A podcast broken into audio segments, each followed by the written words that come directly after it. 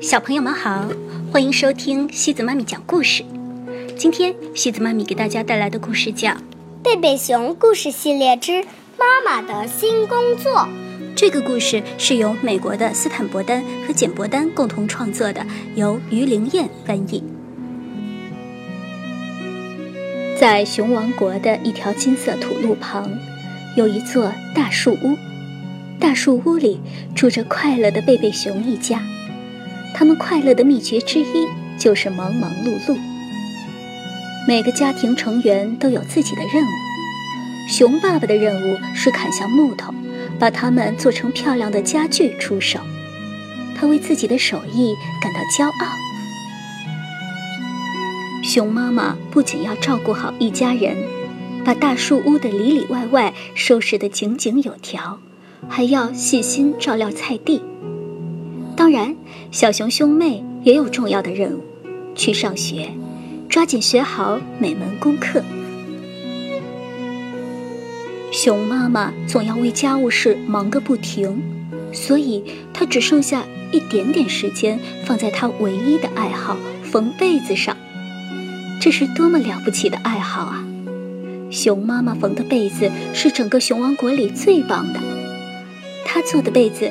又轻柔又暖，他缝的针脚又结实又平整，他还能自己设计出许多有趣的图案呢。小熊妹妹每天睡在温暖舒适的被窝里，被面上绣着她跳绳的图案。小熊哥哥被子上的图案是一架酷酷的飞机，爸爸妈妈的被子上则绣着漂亮的大树屋。是的，贝贝熊家的每一个成员都有自己快乐、忙碌、充实的生活，特别是熊妈妈。一天，熊妈妈正在菜地里忙碌着。亲爱的，熊爸爸喊道：“如果方便的话，能把捉到的虫子替我留着吗？”妈妈，你看，小熊哥哥喊道：“我要试飞我新的双翼飞机了。”妈妈。我要向一千次冲刺了！小熊妹妹边跳绳边喊道：“你能帮我来数数吗？”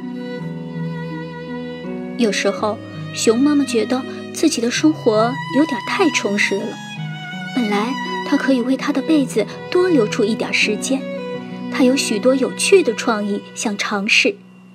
被白云和蓝知更鸟围绕的旭日，漂亮的花束和蝴蝶。还有结满南瓜的丰收景象，可是看起来他永远也不会有足够的时间。有一天，发生了一件事，这件事改变了贝贝熊一家的生活。缝被子从熊妈妈的一个爱好，变成了一门生意。要不是那天。碰巧同时发生的两件事，这种变化也许就不会发生了。这两件事分别是：熊爸爸做了一些很特别的家具，他专门举办了一场展销会；而就在同一天，熊妈妈把家里的被子都拿出来晒。来买熊爸爸家具的人们都很喜欢熊妈妈漂亮的被子。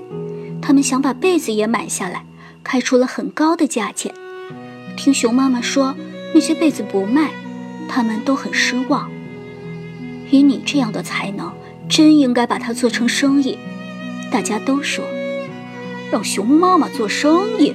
熊爸爸搂着熊妈妈的肩膀说：“我可不这么想，一家人有一个做生意就足够了。”可是熊妈妈有点动心了。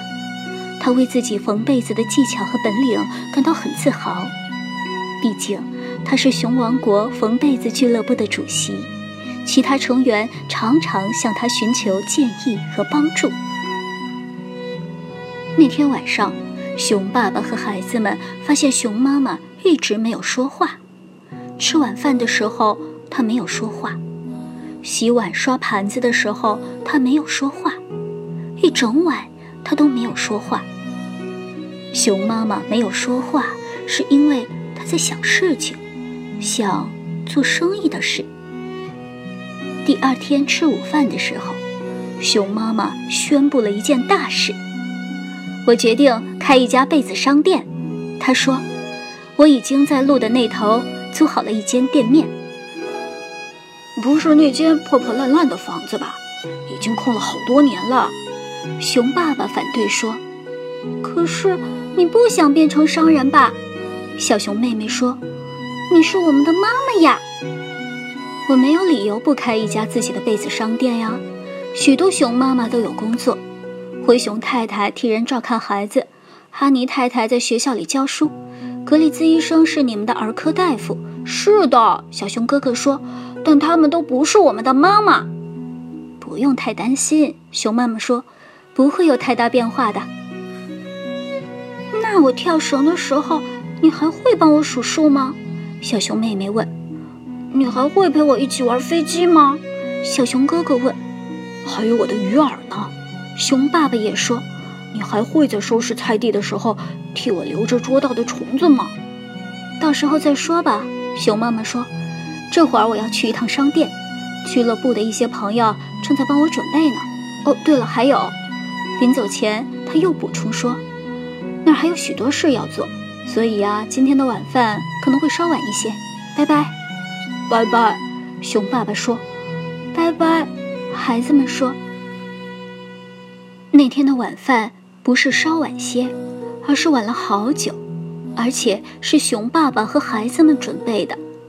不过他们并不介意，因为熊妈妈虽然很累，但是她也很开心。”既开心又兴奋，你知道吗？小熊妹妹一边帮妈妈端上晚饭，一边说：“我今天跳了一千下，是哥哥帮我数的。妹妹也跟我一起玩双翼飞机了，我们玩的可棒了。”小熊哥哥也说：“我除掉了菜地里的杂草。”熊爸爸说着，为熊妈妈疲劳的双脚提来一盆热水。哦，熊妈妈说：“我真为你们大家感到骄傲。”熊爸爸和孩子们同样为熊妈妈感到骄傲。谁也不知道被子商店会不会成功，但至少熊妈妈正在努力去尝试。辛苦准备了大约两星期，熊王国被子商店迎来了它的开业大典。这可是件激动人心的事儿。熊妈妈不仅出售她亲手缝制的被子。还同时替俱乐部的其他成员出售他们缝制的被子。商店获得了巨大的成功，连蜜罐市长和太太也开着他们淡紫色的大轿车来了。他们买了一条被子，还订购了三条。我有个好主意，那天晚上，熊妈妈边锁上店门边说：“我们去汉堡熊吃晚餐吧，我请客。”贝贝熊一家在汉堡熊吃了一顿美味的大餐作为庆祝，熊爸爸和孩子们为自己的商人太太和商人妈妈感到很骄傲，赚来的钱也派上了用场。好了，小朋友们，今天的故事就到这里了。如果你喜欢今天的故事，别忘了转发给朋友们哦。每晚八点半，故事时光机见，晚安。